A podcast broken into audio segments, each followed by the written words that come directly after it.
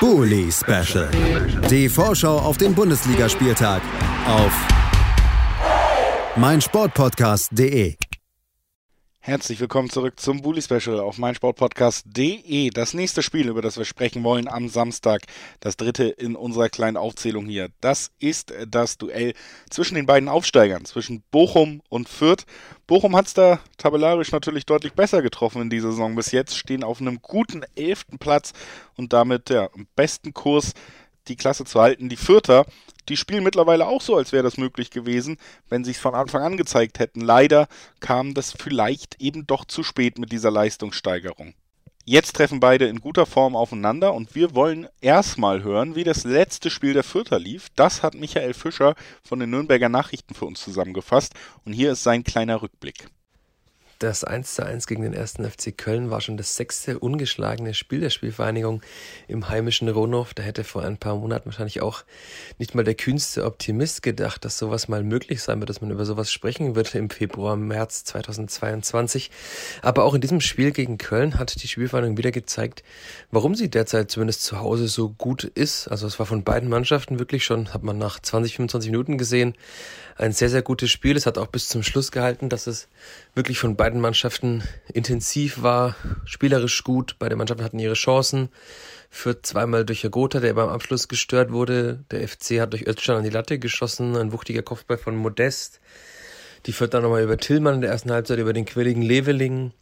Also es war wirklich, dass es da 0 zu 0 zur Pause stand, das war fast schon ein Wunder, so viel wieder passiert ist.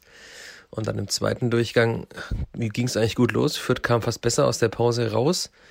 Und dann macht Köln das 0 zu 1 durch eine Hereingabe, die ein Freund und Feind, Feind darf man nicht sagen in diesen Tagen, aber die einfach durch den Strafraum durchsegelt und dann hinter dem verdutzten Andreas Linde im Vierter Tor landet 0-1.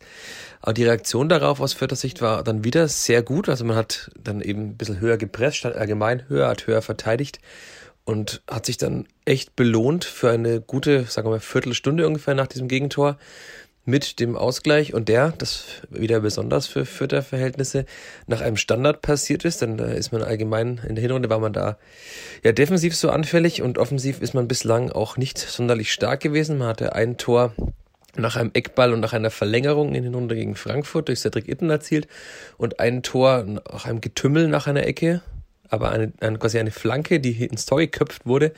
Das gab es in Fürth bislang noch gar nicht in der Saison und das hat jetzt gegen Köln zum ersten Mal geklappt. Hinterher hat der Trainer dann Stefan Neidl auch äh, sowohl den Kopfballspieler, der das Tor erzielt hat, nämlich Sebastian Griesbeck gelobt, der in der zweiten Liga in Heidenheim ja dann doch ein gefährlicherer Kopfballspieler war. Auf, aufgrund seiner Größe müsste das ja eigentlich auch sein.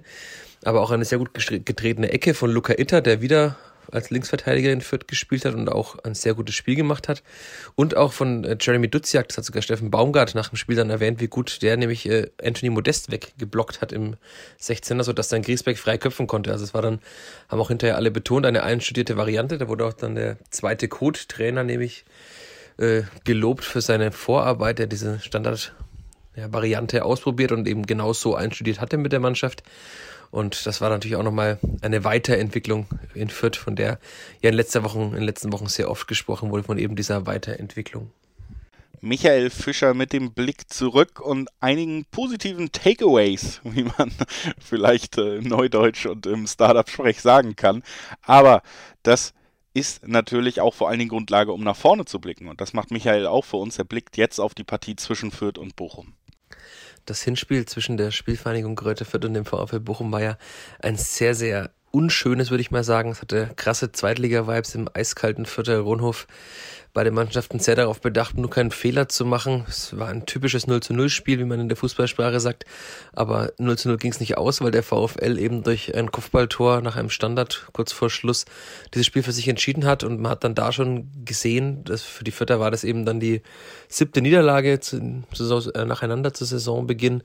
Für den VfL war es so ein kleiner Befreiungsschlag, steckte damals ja auch noch im Abstiegskampf fest. In den Wochen danach hat der VfL ja sehr viel gewonnen und die Vierter haben dann in den Wochen danach einfach immer weiter verloren und haben sich quasi immer tiefer in diesen Sumpf reinziehen lassen. Die Negativspirale hat sich immer schneller gedreht und man schien da gar nicht mehr rauszukommen. Jetzt hat sich viel verändert natürlich. Der VfL ist auf dem besten Wege in der Bundesliga zu bleiben. Fürth glaubt immer noch daran, dass man das auch schaffen kann.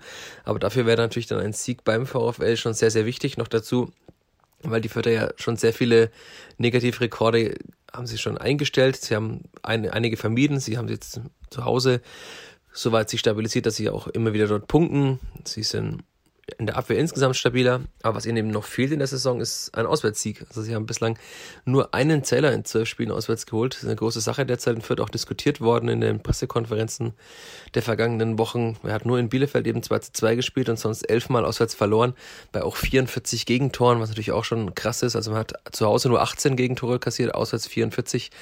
Also Stefan Leitl sagt ja auch, man braucht eigentlich in Fürth nicht auf die Tabelle zu schauen, denn wenn man so weiterspielt auswärts, dann wird man sagen und klanglos eben am Ende absteigen, weil da helfen auch die meisten Punkte zu Hause nichts. Also man wird nicht jedes Spiel zu Hause gewinnen und dann muss man eben auswärts mal gewinnen. Vor allem bei einem Mitaufsteiger, wo man im Aufstiegsjahr ein sehr, sehr starkes Spiel gemacht hat, damals 2 zu 0 für Fürth, hat man den VfL doch im eigenen Stadion ziemlich alt aussehen lassen zu Beginn der Saison.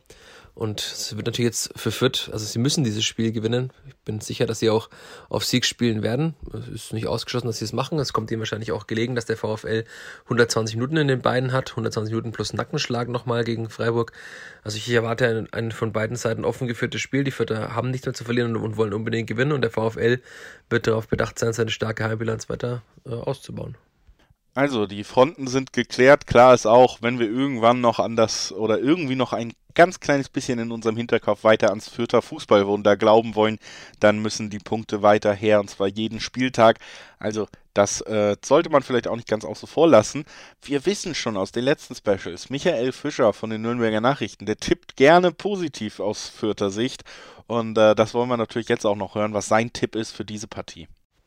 Ich tippe das, was ich die vergangenen Wochen hier immer getippt habe und meistens war ich auch sehr nah dran, glücklicherweise. Ein 2 zu 1 für Fürth, der erste Auswärtssieg. Er muss einfach irgendwann mal passieren. Und äh, wenn nicht beim anderen Aufsteiger, dann wann, fragt man sich vielleicht, auch wenn, wie gesagt, die Bochumer ja auch sehr gut in dieser Saison unterwegs sind, sehr diszipliniert auftreten. Trotzdem, ja, lasse ich mich einfach mal von der Euphorie mitreißen hier ähm, und äh, sage, ja, das wird der erste Auswärtssieg von Fürth. Ein 1 zu 2 und ein Blick auf die Tabelle, bei dem ja vielleicht die Konkurrenten an diesem Spieltag wieder nicht gut abschneiden und dann wird man sich nochmal wundern, ob da nicht vielleicht sogar tatsächlich nochmal irgendwas gehen könnte, wenn jetzt drei Punkte folgen. Also 1 zu 2 für Fürth in Bochum, auch mein Tipp. Und damit beschließen wir auch die Vorbesprechung des dritten Spiels heute, hören uns gleich dann wieder mit dem ja, kleinen Wacklergipfel zwischen Hertha und der Eintracht aus Frankfurt. Bis gleich. Bully Special. Die Vorschau auf den Bundesligaspieltag auf meinsportpodcast.de.